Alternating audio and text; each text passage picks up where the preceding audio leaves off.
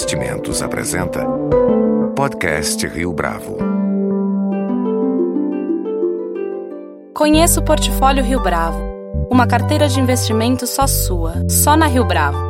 Para informações, entre em contato via investimentos@riobravo.com.br ou 3509-6620. Este é o podcast Rio Bravo, eu sou Fábio Cardoso. Fundada em 2011, a rede de centros médicos Doutor Consulta possibilita atendimento e exames para as famílias que não têm acesso adequado ao sistema de saúde. Para aqueles que pensam que se trata de mais um convênio médico, a resposta é simples e taxativa. Não é um plano de saúde, mas sim uma iniciativa que já tem transformado a vida de milhares de pacientes que jamais imaginavam que poderiam conseguir esse tipo de cuidado por um preço razoável. Mas será que o serviço do Doutor Consulta atende mesmo a todas essas expectativas e ainda assim consegue se manter no azul? Para falar a respeito dessas e de outras questões, nossa conversa de hoje no podcast Rio Bravo é com Tomás Srouge, fundador e CEO do Doutor Consulta. Tomás, é um prazer tê-lo Tomás, é um prazer tê-lo conosco aqui no podcast Rio Bravo. Prazer é meu, obrigado pelo convite. Para quem não conhece como é que funciona o Doutor Consulta, talvez seja difícil explicar os números a seguir. 90 mil atendimentos mensais, 900 médicos à disposição. Desse modo, eu gostaria que você é, dissesse para a gente como é que se estabelece o equilíbrio dessa relação. De um lado, muitos atendimentos e de outro, boa reputação junto aos pacientes que são atendidos. Olha, tudo começou quando a gente resolveu olhar para a saúde com cuidado e entender por que, que as pessoas não conseguem acesso e por que, que os custos estão subindo muito. E, e quando você investiga, você percebe que quem tem plano uh, ou quem depende, e quem depende do sistema público está infeliz, está se sentindo desprotegido. Então, a nossa ideia foi é, começar a atender pessoas e investigar se havia alguma coisa que a gente pudesse fazer. E, e o nosso intuito foi trazer tudo que a gente sabia sobre gestão de custos, pessoas e processos de vidas pregressas e aplicar na área da saúde para ver se isso gerava algum resultado. E o prognóstico foi bom, quer dizer, funcionou. Então, o equilíbrio é um equilíbrio dinâmico. Né? É, e ao longo do tempo, o que começou como uma unidade de atendimento se tornou uma rede e hoje a gente evoluiu para uma companhia de gestão de saúde. Mas o que realmente fez a diferença é, é o fato de que a gente trouxe um conceito de é, gestão e racionalização de recursos e foco num pedaço da cadeia de valor que permitiu que houvesse esse equilíbrio. E do surgimento dessa iniciativa do Doutor Consulta até aqui, na sua avaliação, qual foi a principal conquista que vocês alcançaram? Olha, acho que a gente não se sente satisfeito, a gente não, não, não, não acha que, né, que a gente é bem sucedido. É, o problema é gigante, e tem muita coisa ainda para ser feita, porque muita gente está desprotegida. É, mas acho que talvez alguma principal indicador de que a gente está no caminho certo é que até hoje a gente deve ter atendido em torno de 2 milhões de pessoas e a nossa nota de atendimento avaliada pelas, pelos pacientes é, nunca foi abaixo de 9.4, hoje ela está em 9.6 a nota dada pelos pacientes para os médicos que, que fazem o atendimento. Né? E, então, talvez esse seja o maior indicador de que o que a gente está fazendo está é, tá correto e que a gente está no caminho certo. Existe uma reclamação constante a respeito dos planos de saúde no tocante à qualidade do atendimento principal dessas reclamações dá conta do seguinte: os médicos muitas vezes não oferecem tempo adequado para ouvir os pacientes. doutor consulta não é plano de saúde. Ainda assim, como é que vocês buscam dar conta desse tipo de demanda especificamente? De novo, para falar dessa questão do equilíbrio. Olha, o setor da saúde, ele existe uma dinâmica perversa. Os custos são crescentes e existe uma falta de clareza em relação ao risco de saúde dos indivíduos.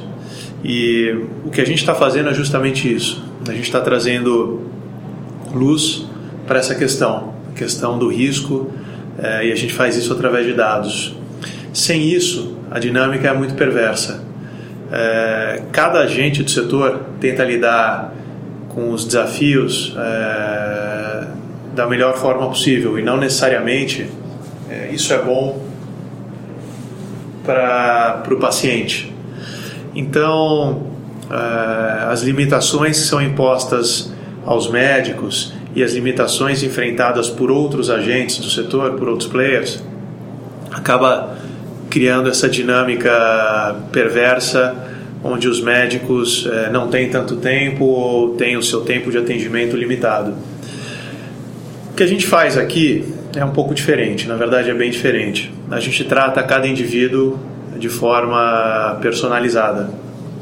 E a gente consegue fazer isso de forma rápida, porque além de ter modificado processos de atendimento, a gente utiliza muita tecnologia e dados é, que não necessariamente ficam evidentes para o paciente ou para o médico, mas é, que aparecem muito na velocidade e na qualidade das informações é, que são experimentadas, tanto pelo paciente quanto pelo médico.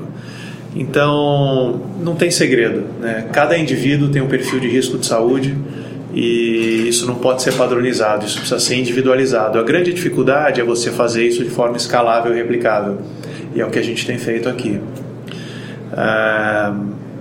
Só para também não ficar muito no, na teoria, é, a gente é, fez uma avaliação prospectiva de um grupo de pacientes para uma, grande companhia em São Paulo. A gente continua atendendo esses pacientes, é, em torno de 3 mil pacientes. É, e a gente conseguiu reduzir para essa companhia o custo anual de saúde em 35%. Isso antes de, de considerar a redução de hospitalização. Então, é uma prova de que funciona. Né? O resultado está aqui, é um caso real e é só o nosso começo esse. Você mencionou agora há pouco a questão da individualização do atendimento. É, será que você pode citar um exemplo dessa estratégia, de como isso pode ser convertido para além de uma abordagem de gestão especificamente? É, cada indivíduo tem um perfil de risco, cada indivíduo tem um código genético único e interage com o meio ambiente de uma forma muito específica tratar as pessoas de forma igual é, é simples, é renegar é, um, um, risco, é deixar de é descuidar de algum risco que eventualmente possa se materializar e levar para uma hospitalização. Então o que a gente faz é muito simples, a gente, é, a gente se coloca como um gatekeeper para hospitais. E, ou seja, é, através de todo o processo de gestão que a gente faz, é, a gente controla é, um indivíduo que tenha uma condição crítica ou crônica, a gente reverte um pré-crônico e a gente mantém o saudável. Ah, então, e a gente consegue fazer isso de forma individualizada. Quando se olha para grupos de indivíduos, o conceito é o mesmo. Né? A, gente não, a gente não pode simplesmente atribuir uma média e simplesmente, através dessa média de risco, sugerir um curso de ação médio. O que a gente faz é, para cada indivíduo que pertence a esse, esse grupo, a gente atribui um diagnóstico de risco individualizado e a soma desses indivíduos e desses riscos vai dar o risco desse grupo. E assim a gente consegue fazer também ah, de forma em escala atender o neutralizar riscos individuais, né? Ah, é isso que a gente fez nesse caso que eu citei agora. E, e é isso que a gente é, vai expandir daqui para frente, vai ficar muito mais evidente para as companhias, para os indivíduos e, e, e para outros players do setor, como que o doutor consulta pode agregar valor para eles. Né? A gente está aqui não é para substituir é, nenhum serviço oferecido pelos players. Muito pelo contrário, né? o que a gente faz só agrega e vai permitir com que é, hospitais, planos, companhias consigam fazer melhor o seu trabalho. É, isso vai ficar mais evidente ao longo do tempo. Então, a médio e longo prazo, você não vê o doutor consulta ocupando esses espaços de outros players, por exemplo, como dos planos de saúde? Não, eu vejo o doutor consulta ajudando os planos de saúde a prestarem o melhor atendimento, a fazer gestão de risco, gestão de carteira. É, eu vejo o doutor consulta trazendo dados é, tanto para planos de saúde como para companhias e, e hospitais. É, o doutor consulta é um bicho diferente, é uma nova espécie no setor, mas acho que é uma espécie que vem para agregar, né, não para subtrair. Gostaria que você comentasse um pouco, Tomás, a respeito da localização das unidades do doutor consulta. O público que vai até esses pontos, e no caso a esses postos, está exatamente dentro do perfil que vocês buscavam? É muito interessante. A gente iniciou para atender quem dependia do SUS, né? porque na realidade hoje, se a gente para para pensar, o mercado de saúde privado é, no Brasil é enorme, é gigante, mas ele não é um mercado, ele é um nicho. Ele é um nicho porque ele só ele só atende 25% da população, que são as pessoas que têm condições de acessar um plano de saúde. 75% da população depende do sistema público. Então foi, foi esse pedaço, né, foi esse mercado, que é os 75% que a gente olhou. Né, levar saúde para quem não tem condições, o melhor de saúde para quem não tem condições de acessar pelo sistema privado. Então a gente começou atendendo esse, essa parcela da população, mas ao longo do tempo, para nossa surpresa, a gente percebeu que as classes A e B começaram a usar o doutor consulta e hoje isso representa 15% dos atendimentos. E 15 a 20% dos pacientes que a gente atende hoje tem plano de saúde, mas preferem usar o doutor consulta por algum motivo. Ficou evidente que o, o doutor consulta é para todos. Né? A gente não discrimina por renda e ficou evidente que uma grande parcela da população que tem acesso a plano se sente desprotegida também. Então, é, doutor consulta, é, no final das contas, é, provê acesso é, e, e, acesso é um problema não só dos 75% que não tem plano, mas de uma parcela dos 25% da população que também tem plano. Ainda em relação ao público, de algum modo a instabilidade econômica que o Brasil atravessa neste instante tem feito com que mais pessoas buscassem consulta? saindo dos planos de saúde, migrando para essa abordagem que vocês promovem? Sim, tem muita, muitas famílias que perderam plano, estão desprotegidas e que estão enxergando o doutor consulta como uma terceira alternativa. E, e a gente tem capturado uma parcela dessa, das pessoas que perderam plano. O curioso é que antes da crise, né? O doutor consulta já tinha uma taxa de crescimento importante. Interessante, mas com, com um nível de atividade econômica aquecido, é, parece que o doutor consulta capturou uma parcela da população que ascendeu.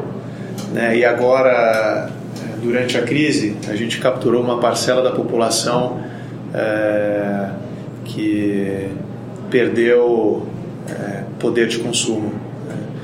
Você acredita que a experiência do doutor consulta mostra que existe uma falta grave em relação à sustentabilidade do sistema de saúde público no Brasil? Acho que isso é evidente e, e não é um problema só brasileiro. Acho que o doutor consulta até agora fez um pequeno trabalho né, na, numa, no sentido oposto. É, o sistema tá, o sistema de saúde público e privado está passando por uma fase muito muito difícil o setor precisa abraçar uh, novas possibilidades para que realmente todos os brasileiros tenham acesso à saúde qualificada. E, então existem novas tecnologias, novas formas de se prover acesso à saúde de forma qualificada, novas formas de, de permitir que o médico exerça a medicina de forma digna e acho que os órgãos é, responsáveis por regulamentar e por é, trazer as diretrizes de atuação de todos os agentes podem olhar para essas, essas novas possibilidades como uma grande oportunidade para que os médicos consigam é, se tornar mais produtivos e, e progredir economicamente e tecnicamente e para que os pacientes consigam ter acesso a, a mais qualidade e a mais serviços de saúde, para que eles consigam se, se cuidar efetivamente e proteger a saúde da a sua saúde e a saúde dos indivíduos da sua família. Na sua avaliação, Tomás, o que o doutor consulta faz e que poderia ser implementado junto à rede pública, por exemplo? Olha, a rede pública tem é, algumas deficiências e, e, e, algumas ilhas de excelência. Acho que a gente tem muito a aprender com o setor público e tem muita gente competente trabalhando no setor público. O fato é que o setor público se estruturou para atender as pessoas que, que não têm condições de acessar o sistema privado. Então, com certeza, existem possibilidades para sinergia e complementaridade. Do ponto de vista tecnológico, a gente tem coisas muito interessantes aqui dentro e acho que poderia ser de alto valor para o setor público, tanto para agilizar o atendimento, reduzir as filas e, e, e, e trazer uma transparência de dados e informação é, que hoje não existe no setor público. Acho que o caminho seria por aí. Para a gente encerrar, agora em 2017, o que o doutor consulta pretende realizar, ou melhor, tornar viável para os pacientes? O plano para esse ano é continuar expandindo a nossa rede de centros médicos e, em breve, lançar alguns produtos é, na linha de gestão de saúde. É, e a nossa missão é muito simples, né? É resolver problemas de saúde, é um modelo resolutivo é onde a gente faz muito com pouco e, e essa é uma das características que a gente desenvolveu a primeira unidade. Né? A gente ficou três anos na comunidade de Heliópolis, então a gente teve que aprender a, a ser muito resolutivo é, num custo muito baixo, senão o modelo não voava. E essa característica a gente continua trazendo e a gente preservou no nosso DNA.